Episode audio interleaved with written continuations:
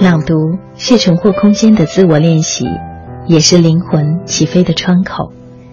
每周日晚上二十一点到二十二点，我和朗读者等你一起与书本相对，让思想自由。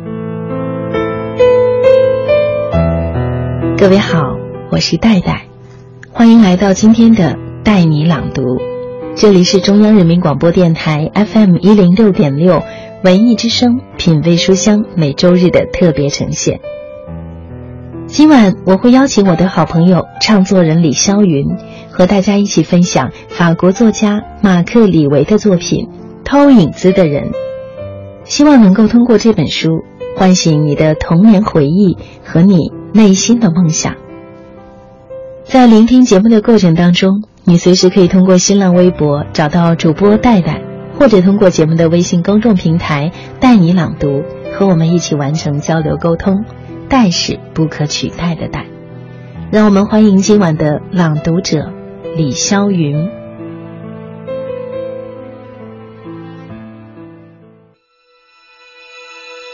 在听的你好，我是朗读者李霄云。十点整，影子现身了，一开始的身形很淡。大概只比用铅笔在阁楼木板上画出的印子稍深一点，我吓呆了。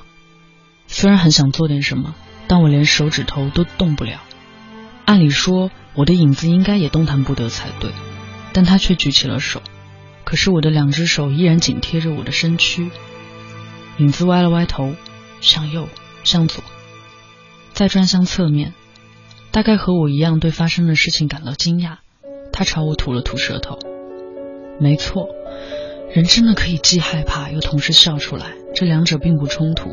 影子在我的面前伸展四肢，又在纸箱上变形，钻进纸箱间，一手往上搭在一个盒子上，完全就像靠在盒子上一样。你你你是谁的影子？我结结巴巴地说。你以为我是谁的？当然是你的，我是你的影子。那你证明啊？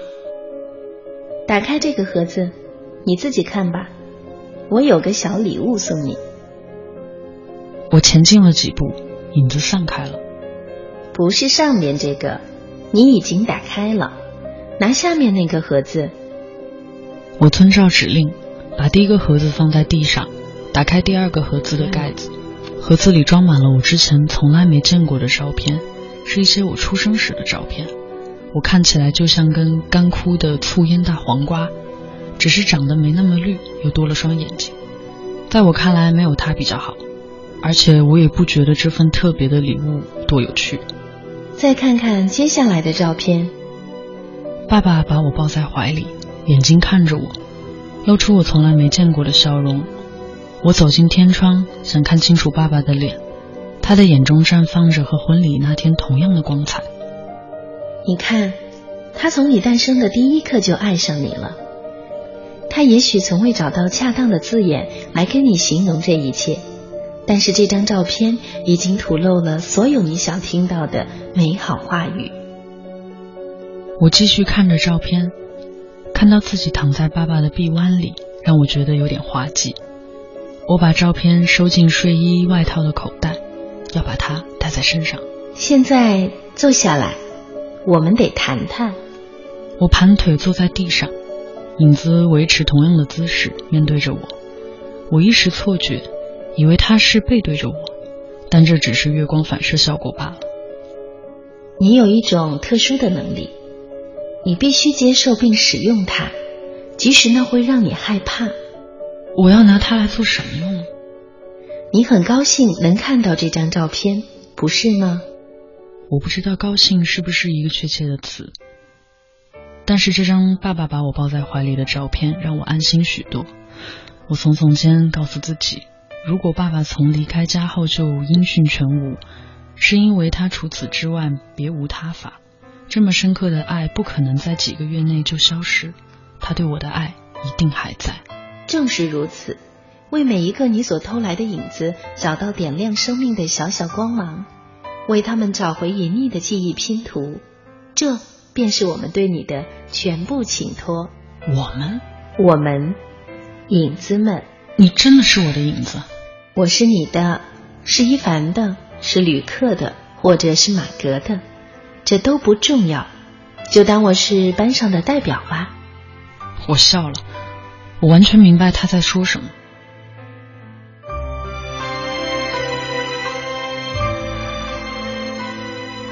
刚才您听到的是李霄云朗读的《偷影子的人》书中的片段，这是法国作家马克·李维创作的一部小说，也是他的第十部作品。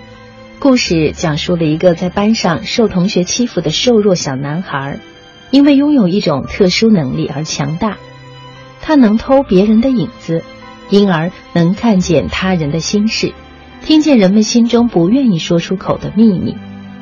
他开始成为需要帮助者的心灵伙伴，为每个偷来的影子找到点亮生命的小小光芒。这部作品展现了马克·李维温柔风趣的写作风格，有催人泪下的亲情、浪漫感人的爱情和不离不弃的友情，清新浪漫的气息和温柔感人的故事相互交织，带给读者笑中带泪的阅读感受。是一部唤醒童年回忆和内心梦想的温情疗愈小说。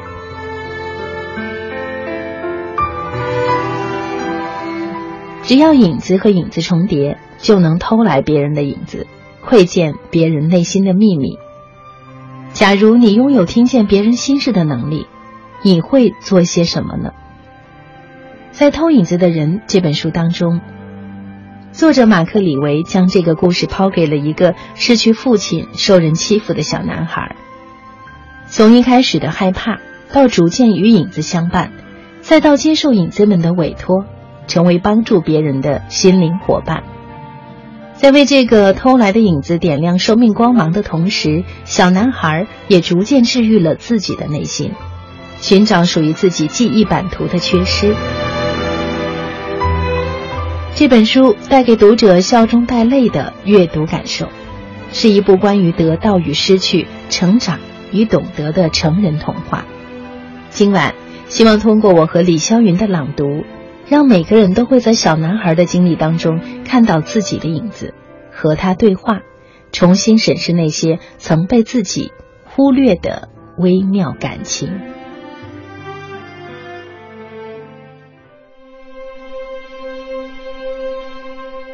屋里再也没有声响。我打开一个纸盒，在挖掘童年珍宝之际，我突然有种奇怪的错觉，仿佛我的手缩小，仿佛一个被我抛弃已久的宇宙又在我周遭重组。几道月光掠过木地板，我恍然起身，头却撞上了一根梁柱，跌回现实。然而，在我身前出现了一抹影子，影子渐渐拖长。细微的犹如一抹笔迹。他爬上行李箱，我几乎以为他就坐在那里。影子看着我，挑衅的等着我先开口。我也僵持着。你终于还是回来了，我很高兴你在这里。我们都在等你。你们在等我？这是当然的。我们知道你迟早会回来的。我到昨天都还不知道我今晚会出现在这里啊。你以为我出现在这里会是偶然吗？那个玩跳房子的小女孩是我们的密室，我们需要你。你是谁？我是班代表。即使这个班已经四散，我们还是会持续关注着你。影子老去的方式和人不同。你们对我有什么期待？他曾帮你从马格的魔爪下逃离了多少次？你记不记得他如何用大量的笑话、大量的欢乐来填补你的孤寂时刻？还有他陪你从学校走回家的午后时光，你们一起共度的美好时光。他曾是你最好的朋友，不是吗？你干嘛跟我讲这些？有天晚上，在这个阁楼里，你看着我送你的照片，问着：这些爱都消失到哪里去了？现在。换我问你同样的问题：你为这份友谊付出了什么？你是旅客的影子。你跟我以你相称，不就代表着你知道我是谁的影子吗？月亮朝天窗右边偏移，影子从行李箱上悄悄滑向木地板，身形越来越纤细。等下，先别走，我该做什么？帮助他改变人生，带着他跟你一起走。要记得，过去你们两个人中，想要当医生的人是他。一切都还来得及。当我们喜爱某样事物时，永远都不会嫌晚。帮助他成为他应该成为的人。你一向最懂他的。很抱歉，我得不辞而别，但时间稍纵即逝，我也没有选择。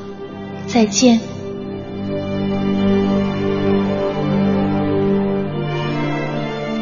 月亮已经完全偏离天窗，影子在两个纸箱之间隐去。我关上阁楼的门，走到苏菲房里，我滑进她的床，她微向我，再度沉沉睡去。我在黑暗中睁着眼睛躺了许久，雨开始落下，我听着雨滴敲在石棉瓦上的滴答声，和野蔷薇围篱里传来的树叶沙沙声。这幢屋子夜里的每一种声响。都让我觉得如此熟悉。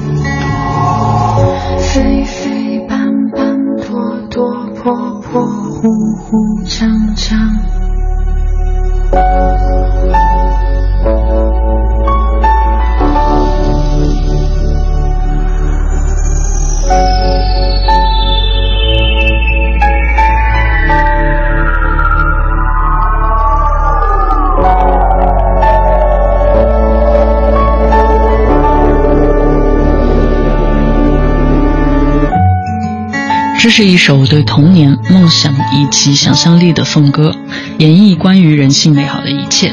我是唱作人李霄云。周日晚二十一点，我作为朗读者和主持人戴戴一起朗读《偷影子的人》。一本书，一好友。周日晚二十一点，品味书香特别呈现，戴戴和他的朋友唱作人李霄云。带你朗作家马克·李维写给成年人的童话《偷影子的人》。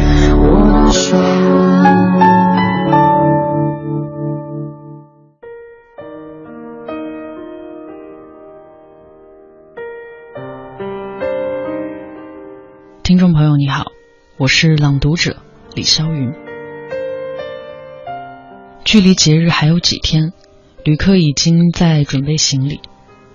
他在行李箱里放了比平常更多的衣物，每次我转过身，他就把毛衣、衬衫、长裤，甚至一些非季节性的衣物堆进行李箱。我终于注意到他打包行李的行为和他略显尴尬的神情。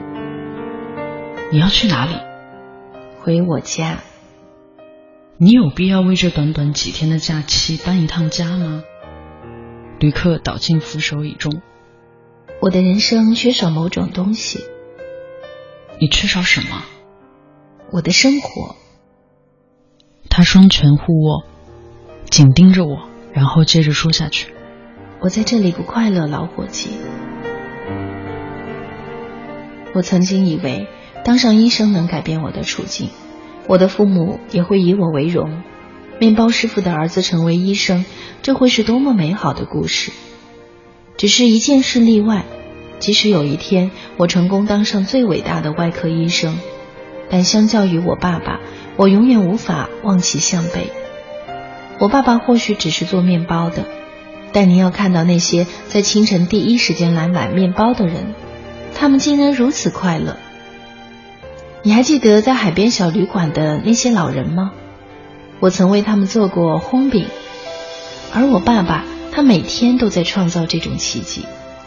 他是一位谦虚又低调的男人，不会说太多话，但是他的双眼已道尽了一切。当我在烘焙房里跟他一起工作时，我们有时一整夜都不说话；然而在揉面团时，我们会肩并肩站在一起，彼此分享许多东西。他是我的标杆，是我想成为的对象。他想让我学会的技艺，正是我想从事的工作。我告诉自己，有一天我也会有孩子。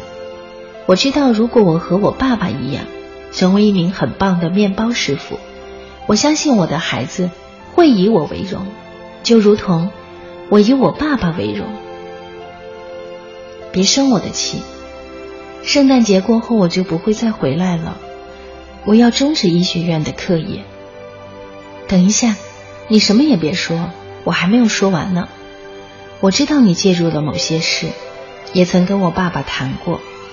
这不是我爸爸告诉我的，是我妈妈。我在这里度过的每一天，包括那些你真的惹我很生气的日子，我都打心底里感激你。谢谢你给我机会到医学院进修，多亏了你，我现在才知道什么事我不想做。你回乡下的时候。我会为你准备好巧克力面包和咖啡口味的闪电面包，我们会一起分享，就像从前那样，不比以前更好。我们会一起品尝，就像未来那样。好了，我的老朋友，这不是永别，只是再见。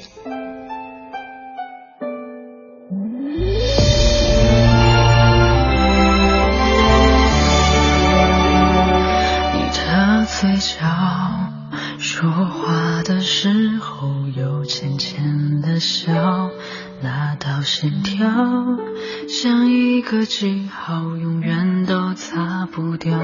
午后的猫懒懒地躺在阳光下睡着了，我的心跳却在奔跑，跟随你到天涯海角。我曾经在这条路上。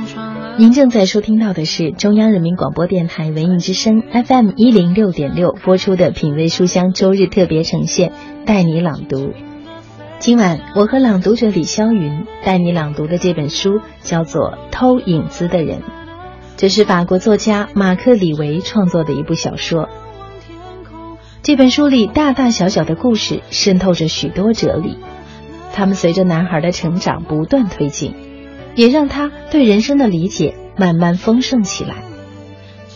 知道别人的秘密，尽力去帮助别人实现心愿是一种善举，但故事最终的走向还是要按照当事人的心。在刚才的朗读片段中，男孩帮助朋友旅客离开面包店，踏上实现成为医生的理想之路，却在一番对比后。让旅客真正爱上了做面包师，并最终回家继承面包店。它使点亮生命这一意义变得更加宽广，不仅是拥抱梦想，更是找到自己真正所爱。就像男孩的妈妈最初告诉他的：“你不能这样干涉别人的人生，就算是为了对方好。这是旅客的人生，而只有他一个人能决定他的人生。”你必须顺应事实，放手成长。你没有必要医治好在成长路上与你擦肩而过的每一个人，即使你成为最顶尖的医生，也做不到这样。有时候，人们向往的东西不一定是自己真正喜欢的，而真正喜欢的，看起来或许又不是那么光鲜亮丽。我们所做的事。从事的工作本身没有贵贱之分，从中找到与自己契合的幸福感，才是殊途同归的追求。这个道理放在爱情中也是如此。书中陪伴男孩的苏菲是个好女孩，更适合他的确是童年相遇的聋哑女孩克雷尔。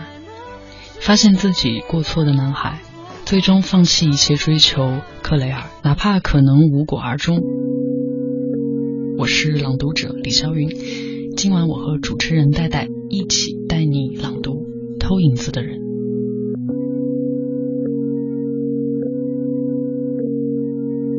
就像本书一开始引用的那句莎翁名言所说：“有些人只拥吻影子，于是只拥有幸福的幻影。”其实，点亮我们生命的光芒，都闪烁在实实在在的生活之中。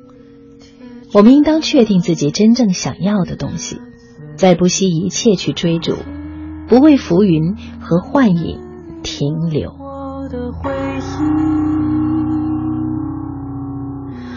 你听，你听，就在街灯脚下呼吸，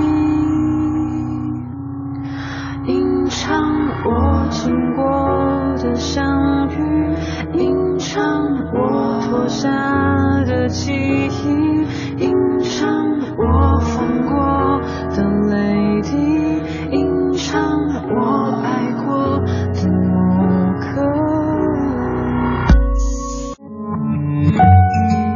这是一首对童年、梦想以及想象力的颂歌，演绎关于人性美好的一切。我是唱作人李霄云。周日晚二十一点，我作为朗读者和主持人戴戴一起朗读《偷影子的人》。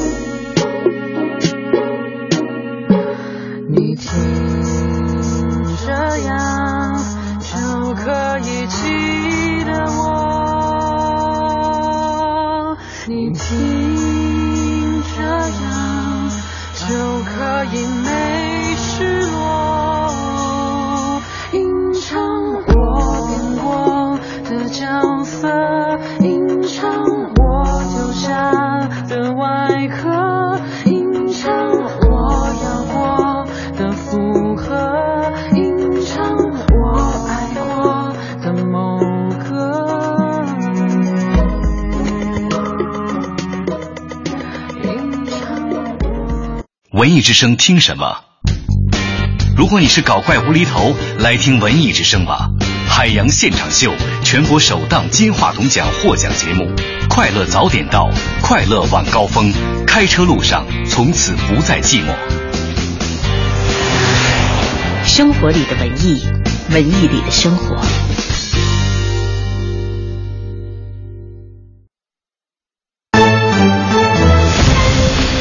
文艺之声，FM 一零六点六，交通路况。我们来关注一下交通提示，提示大家，天气预报显示，明天本市可能有雷阵雨天气，请大家关注天气变化，合理做好出行安排。进入汛期之后呢，本市的降雨逐渐频繁，驾车出行需要减速慢行。也提示大家呢，及时的关注天气预报，注意行车安全。文艺之声，FM 一零六点六，天气预报。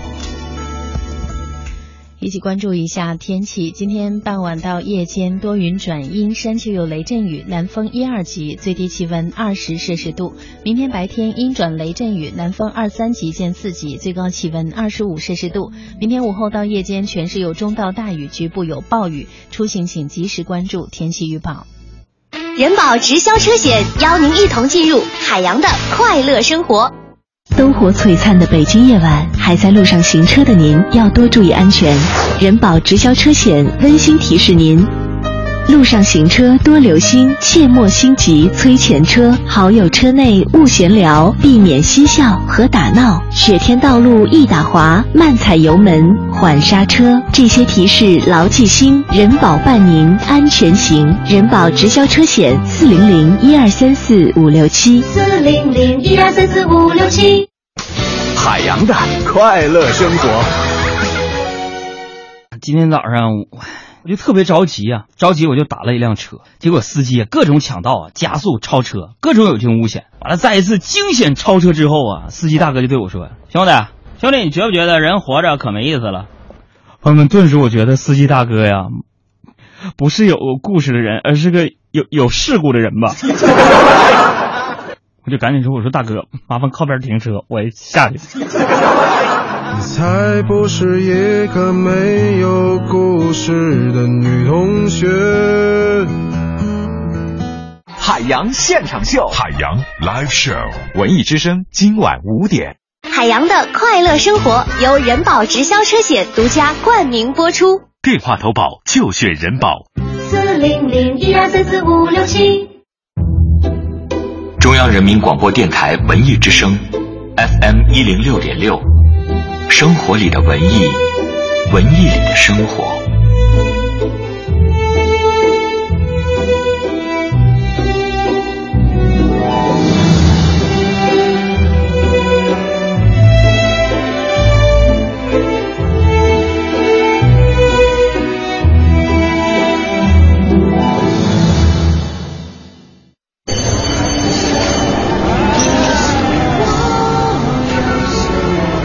周遭越来越拥挤，当思维越来越膨胀，朗读是一种重获空间的自我练习。迷失在只言片语，牵绊于一地琐碎。朗读是超越时空的仪式，更是灵魂起飞的窗口。这里有你碎片生活的完整故事，这里是你喧嚣生活的宁静拐角。拐角。中央人民广播电台文艺之声，品味书香，每周日晚九点与你相约。这是一首对童年、梦想以及想象力的颂歌，演绎关于人性美好的一切。我是唱作人李霄云。周日晚二十一点，我作为朗读者和主持人戴戴一起朗读《偷影子的人》。这里正在播出的是中央人民广播电台文艺之声 FM 一零六点六，品味书香每周日特别呈现，带你朗读。我是戴戴。今晚我邀请到的朗读者是我的好朋友音乐唱作人李霄云。在聆听节目的过程当中，你可以随时通过节目的微信公众平台“带你朗读”和我们一起完成交流沟通。戴是不可取代的戴。今晚我和李霄云朗读的这本书名字是《偷影子的人》。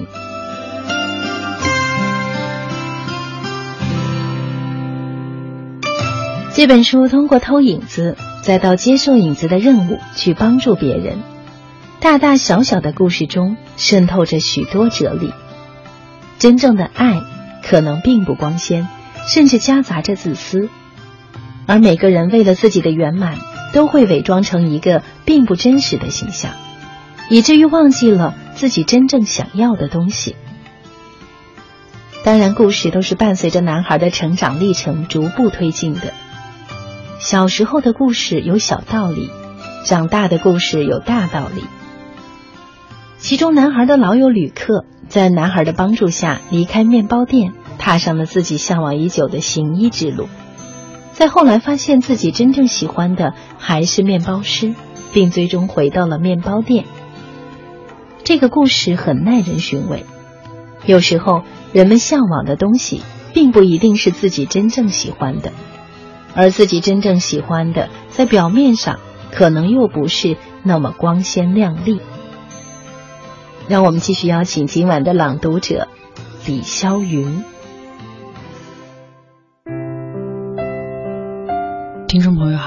我是朗读者李霄云。爸爸在厨房等着我。一听到我在客厅放书包的声音，他就叫我过去。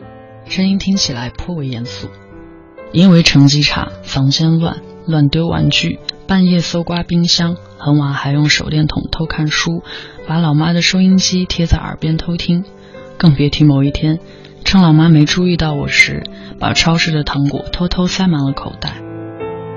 我确实成功的把爸爸激得火冒三丈，怒发冲冠过好几次。但我还知道耍一些小心机，比如堆出脸上让人难以抗拒的懊悔笑容，这通常能击退最恐怖的风暴。这一次我没有用上我的计谋，爸爸看起来没有生气，只是难过。他要我坐在餐桌对面，把我的双手握在手中。我们谈话持续了十分钟，仅此而已。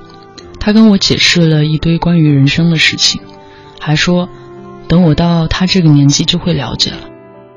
我其实只从中听懂了一件事：他要离开家。我们还是会尽可能的常常见面，但关于他所谓的尽可能，他也没有能力对我多做什么解释。爸爸起身，要我去妈妈的房间安慰她。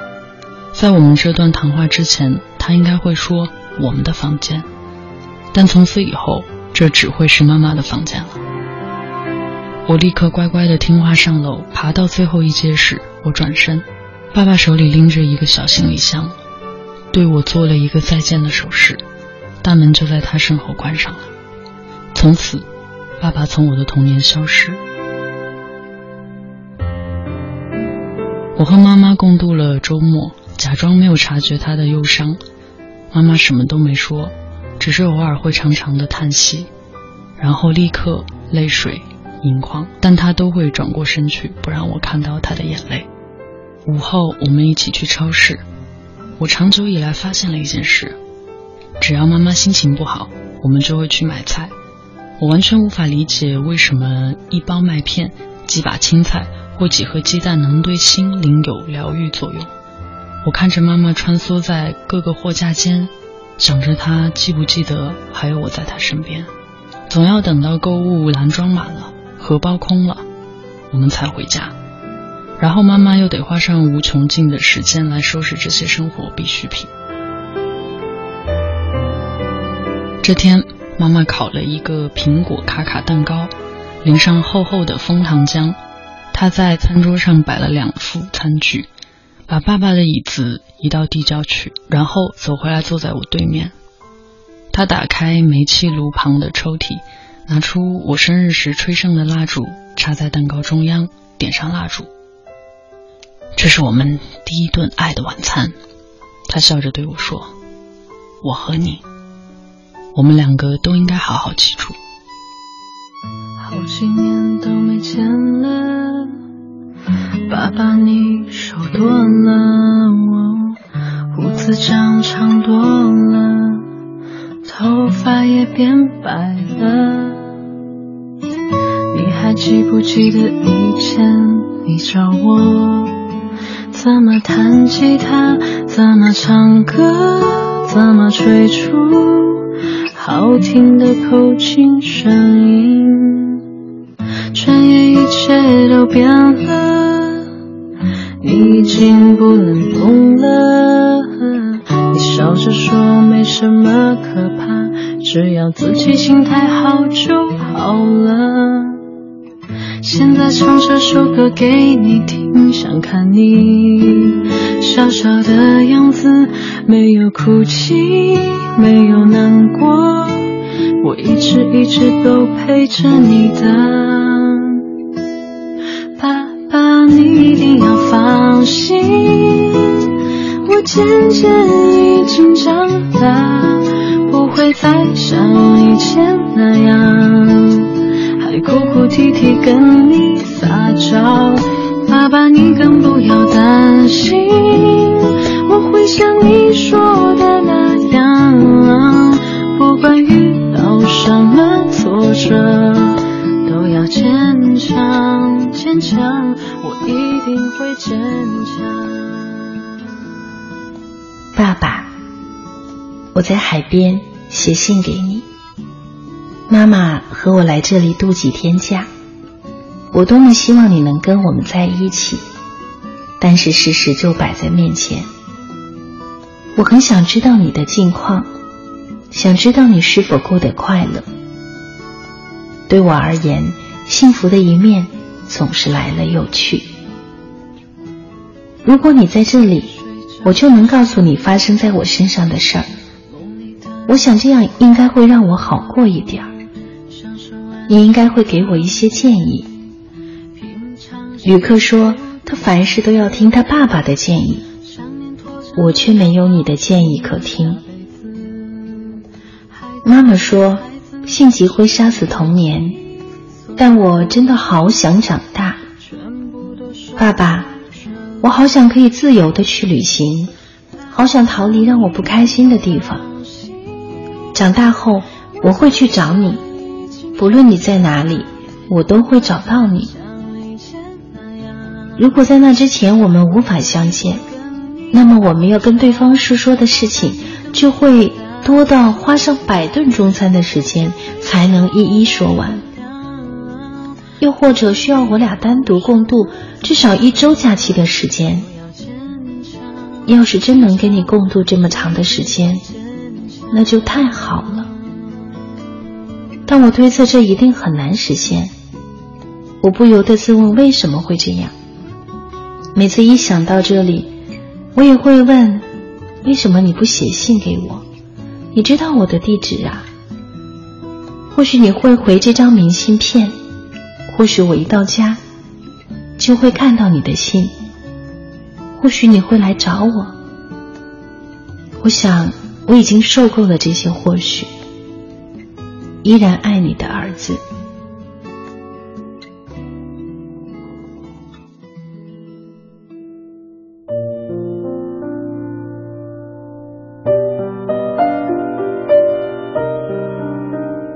欢迎继续收听今晚的带你朗读。今晚我邀请到的朗读者是李霄云。我们共同带你朗读的这本书来自法国作家马克·李维的作品《偷影子的人》。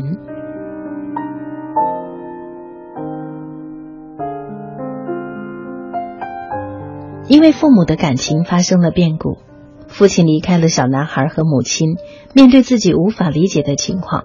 小男孩感到纠结不安，他将心中胆怯恐慌的自己隐藏起来，假装不在乎，忙着倾听别人心中的痛苦和愿望。然而，原本缺位的父亲，却像影子一样一直出现在他的意识里。他盼着与父亲重逢，想象着和他共度周末，期待着他对自己的关怀。父亲在某种程度上成为了他对幸福生活的向往，充斥在他的整个童年，却让他因此忽视了母亲。他习惯了母亲的关怀和陪伴，粗心大意的未曾关注到母亲已经渐渐老去。他甚至从来都没有偷过母亲的影子。他知道了那么多秘密，帮助了那么多人。却唯独没有了解过母亲的心，使亲情最终成为一份缺憾。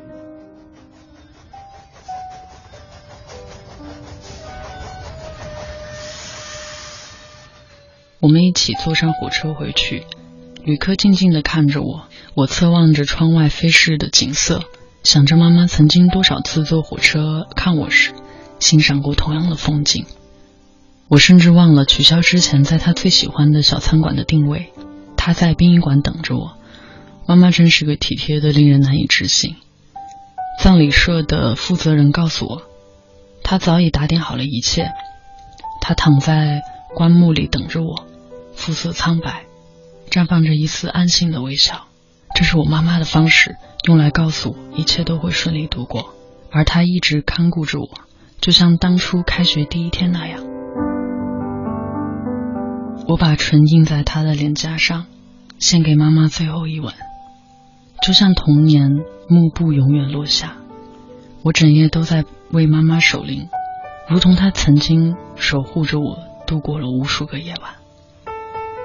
青少年时期，我们总梦想着离开父母的一天，而改天换成了父母离开我们了。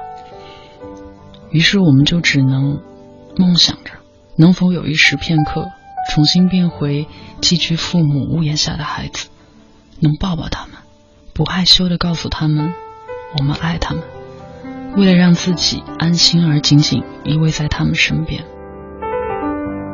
神父在妈妈的墓前主持弥撒，我听着他讲道。他说：“人们从来不会失去双亲，即使过世后，他们还是与你们同在。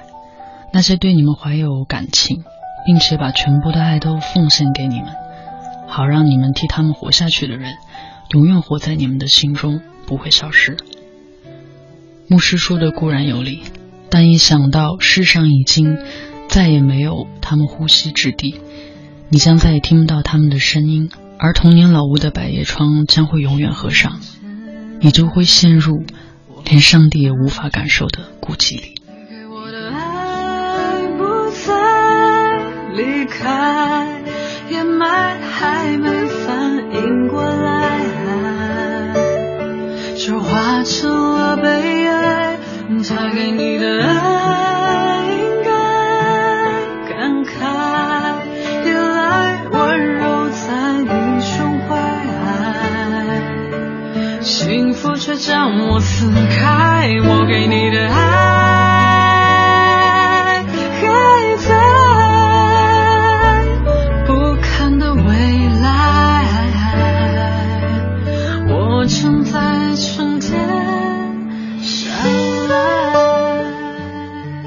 我发现，妈妈并未重新粉刷房子。她的医疗文件放在客厅的小矮桌上，我拿起来翻阅。一看到她的超音波上显示的日期，我就全都明白了。她所谓的到南部和朋友度假一周，根本就不曾有过。她从冬季末心脏就有问题。在我和旅客及苏菲到海边度假的期间，他正入院接受检查。他编造了这趟旅行，因为不想让我为他担心。我学医的目的原是为了照顾妈妈所有的病痛，却竟然没察觉到她已经生病了。我走到厨房。开冰箱，看到他准备好的晚饭，我呆若木鸡的站在敞开的冰箱前，眼泪失控的奔流而下。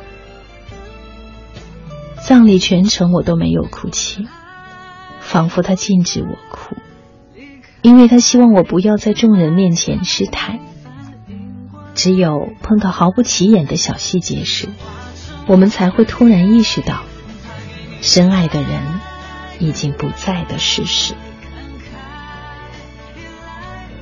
床头桌上的闹钟仍在滴答作响，一个枕头落在凌乱的床边，一张照片立在五斗柜上，一支牙刷插在漱口杯中，一只茶壶立在厨房的窗台上。壶嘴面向窗户，以便观看花园。而摆放在桌子上的，还有吃剩了的、淋了枫糖浆的苹果卡卡蛋糕。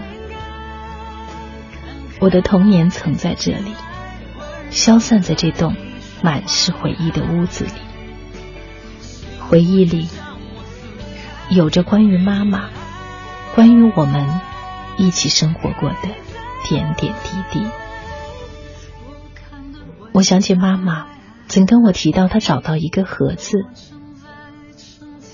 在满月的夜里，我爬上阁楼，盒子就放在地板上明显的地方，盒盖上有一张妈妈亲笔写的字条：“我的爱。”上次你回来时，我听到你爬上阁楼的声音，我相信你还会再来，所以把我们最后的约会定在这里。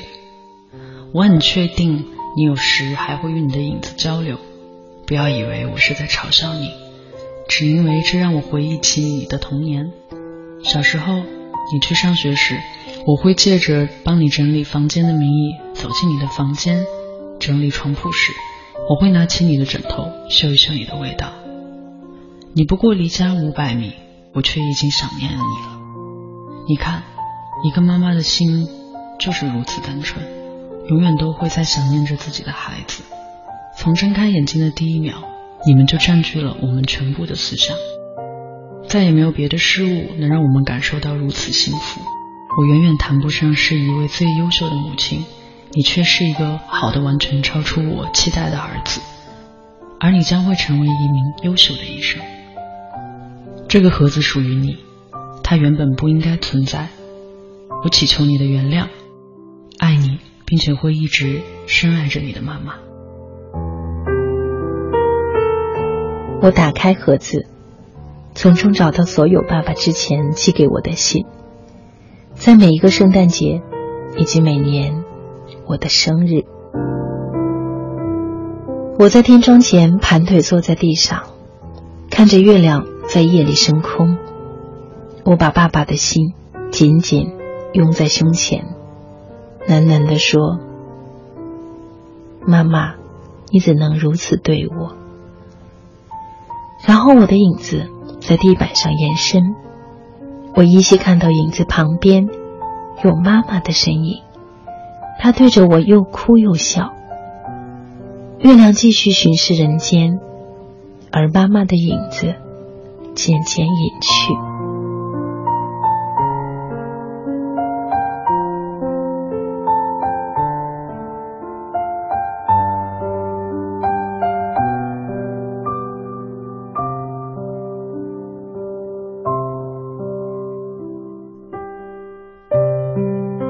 与书本相对，让思想自由。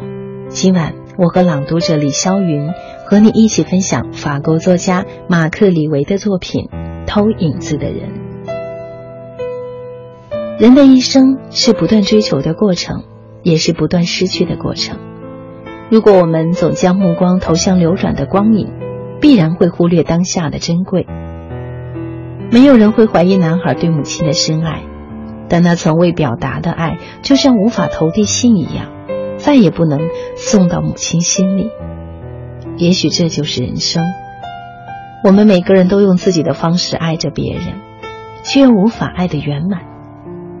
如果小男孩的妈妈告诉他自己生病了，如果他早早注意到妈妈的病历单，如果妈妈早早将爸爸的信交给他，那么所有缺憾都将被弥补。但这些缺憾又何尝不是冠以爱的名？那个总说自己很好的我们，无非是不想父母担心；而那个老说回不来没关系，以后有的是机会的父母，则是不想我们奔波麻烦。我们相互体谅着，却又错过太多。《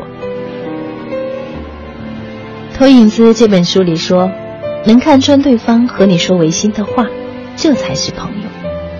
这或许才是偷影子的实质。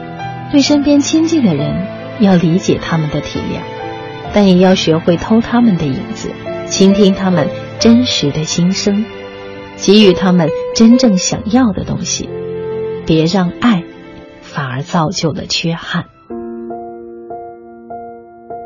我们或许无法成为偷影子的人，但朗读却可以为我们无法倾诉的心声提供一个归宿。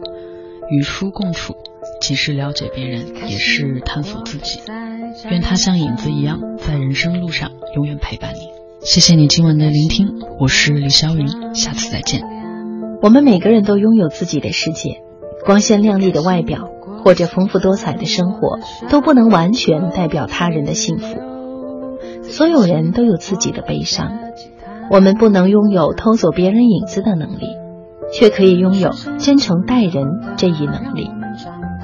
体悟别人的心，倾听别人的诉说，友善对待每一份信任，就足以积攒为别人的生命点亮光芒的能力。希望今晚我们带你朗读的这本书，能在你的心上投下温柔的影子。谢谢今晚的朗读者李霄云。节目之外，你可以通过节目微信公众平台“带你朗读”和我们交流沟通。让我们下周同一时间再见。